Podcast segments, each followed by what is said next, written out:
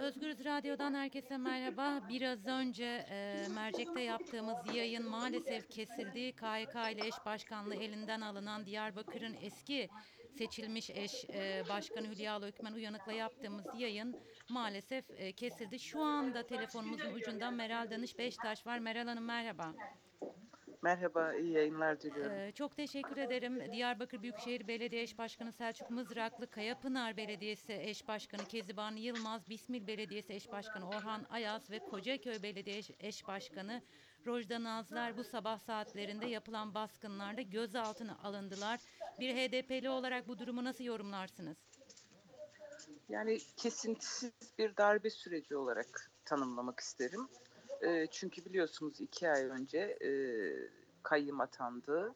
Sonrasında devam ettirildi ve bu yöntemle kayyım atama yöntemleri gözaltı işlemleriyle aslında e, kendilerince e, yavaş yavaş toplumu e, bu konuda e, alıştırmaya, meşrulaştırmaya tırnak içinde söylüyorum e, ve e, tepkileri dindirmeye dönük bir yöntem olarak kullanılıyor. Bunun e, kesinlikle ve kesinlikle e, yani demokrasiyle, e, hakla, e, adaletle, vicdanla, inançla hiçbir ilgisi olmayan bir uygulama. Bugün sadece e, bizim dört belediye eş başkanımız değil, onlara oy veren milyonlarca insanda e, aslında gözaltına alınmıştır iradeleri, yok sayılmıştır, tutuklanmıştır.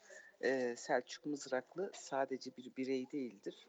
Yüzde 63 oy alan, yüz binlerce, 500 bini aşkın oy alan bir belediye başkanıdır. Diğer Kezban Yılmaz, e, yine Orhan Ayaz ve Kocaköy e, Belediye Eş Başkanımız da aynı şekilde. E, daha geçen hafta Hakkari, Yüksekova ve Nusaybin Belediye Eş Başkanlarımız alındı. Yani bu aslında şu anlama geliyor. Bir genel kayyım atasınlar aslında. Yani bu konuda gerek yok tek tek atamalarına. Genel bir e, kayyımla e, Kürtlerin yaşadığı illerde, e, Kürdistan illerinde biz e, halk iradesini tümüyle tanımıyoruz.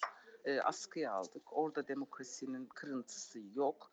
En azından bu şekilde e, kimin bölücülük yaptığı, kimin demokrasiyi ayaklar altına aldığı, askıya aldığı e, ve halkı nasıl yok saydıkları da belli olur. E, yani bunu tabii ki ironi olarak söylüyorum. Hı hı. Böyle parça parça yok efendim e, sanki hukuk varmış gibi yine tırnak içinde e, bir uygulama e, kabul edilemez hiçbir yönüyle.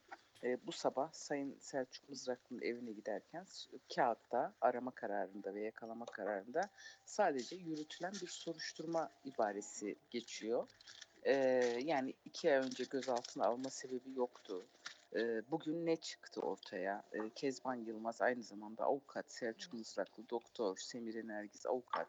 Hani hepsini tek tek sayamıyorum ama hepsinin e, ikametgahı sabit ve bunlar seçime girerken de arkadaşlarımız e, kesinlikle aday olma yeterlilikleri olan e, adaylarımızdı. Seçildikten sonra da bunlar ortadan kalkmadı e, ve neticede sandığa gittiler. E, bunun özeti e, iktidar kaybettiği seçimi gaspla e, koltuklara el, ele geçiriyor. Başka bir izahı yok bunun. Ee, özellikle son dönemde ki e, gerçi sadece son dönem değil son e, 1-2 yıldır e, bu manzaraları çok görüyoruz. HDP'nin yapmak istediği eylem ve etkinlikler e, engelleniyor, izin verilmiyor. Son günlerde savaşa karşı yapılmak istenen e, basın açıklamaları sırasında polisin e, HDP il bina ve ilçe e, binalarını ablukaya aldığını ve HDP'lilerin kapıdan dışarı çıkmasına izin vermediğini görüyoruz. Bu e, bunların tamamı göz önüne alındığı zaman HDP fiili olarak kapatılmak e, isteniyor gibi yorumlar yapılıyor. Siz e, partinize karşı bu büyük baskıyı nasıl e, yorumlarsınız? Yani bu faşizmin fotoğrafı e, çok net bir şekilde ortaya çok çıkıyor.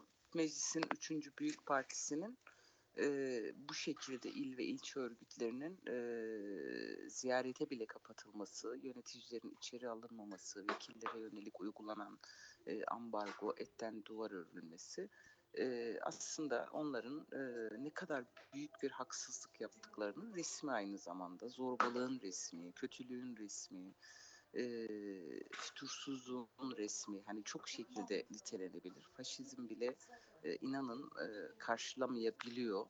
E, neticede e, aynı zamanda bu korkunun resmi en önemlisi. E, yani o kadar büyük bir kötülük yapıyorlar ki buna karşın sesin çıkmasını engellemeye çalışıyorlar. Özetle bunu diyebilirim.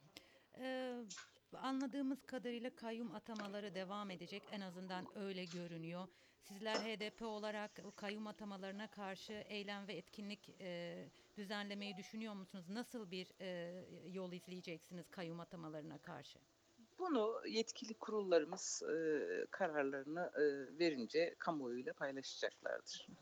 E, Peki son olarak siz bir hukukçusunuz. E, Sayın Selçuk Mızraklı ile görüşme ya da şu andaki gözaltı süreciyle ilgili bilgi alabildiniz mi? Yani aldığım bilgiye göre kısıtlılık kararı var. Hı hı. Ee, yani ortada aslında kısıtlanacak bir dosya yok. Ortada bir dosya da yok. Hani suç anlamında. Suç dosyası yok. Ee, her zaman olduğu gibi zaman kazanmaya ve e, kendilerince delil yaratmaya e, çalışıyorlar diyebilirim. Çok teşekkür ediyorum Meral Hanım. Ben teşekkür ederim. İyi yayınlar diliyorum. Sağ olun.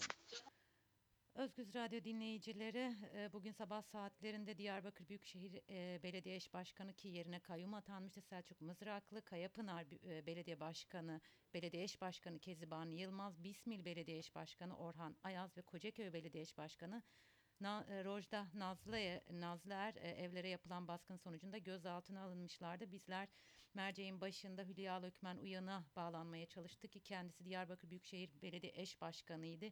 KHK ile eş başkanlığı elinden alınmıştı. Hülya Hanım'la yaptığımız bağlantı maalesef ki teknik sorunlardan dolayı kesildi ve biz HDP e, milletvekili Meral Danış Beştaş ile görüştük. Meral Danış Beştaş bu kesintisiz darbe sürecinin devamıdır dedi. E, kötülüğün, zorbalığın ve faşizmin fotoğrafı olarak nitelendirdi son süreçte yaşananları. E, Selçuk Mızraklı'nın dosyasında kısıtlılık kararı olduğunu ve herhangi bir delil üretemedikleri için zaman kazanmaya ve delil üretmeye çalışıyorlar dedi e, Meral Danış Beştaş. E, Özgürüz dinleyicileri e, mercek programımızı burada noktalıyoruz. Yarın tekrar görüşmek üzere. Şimdilik hoşçakalın.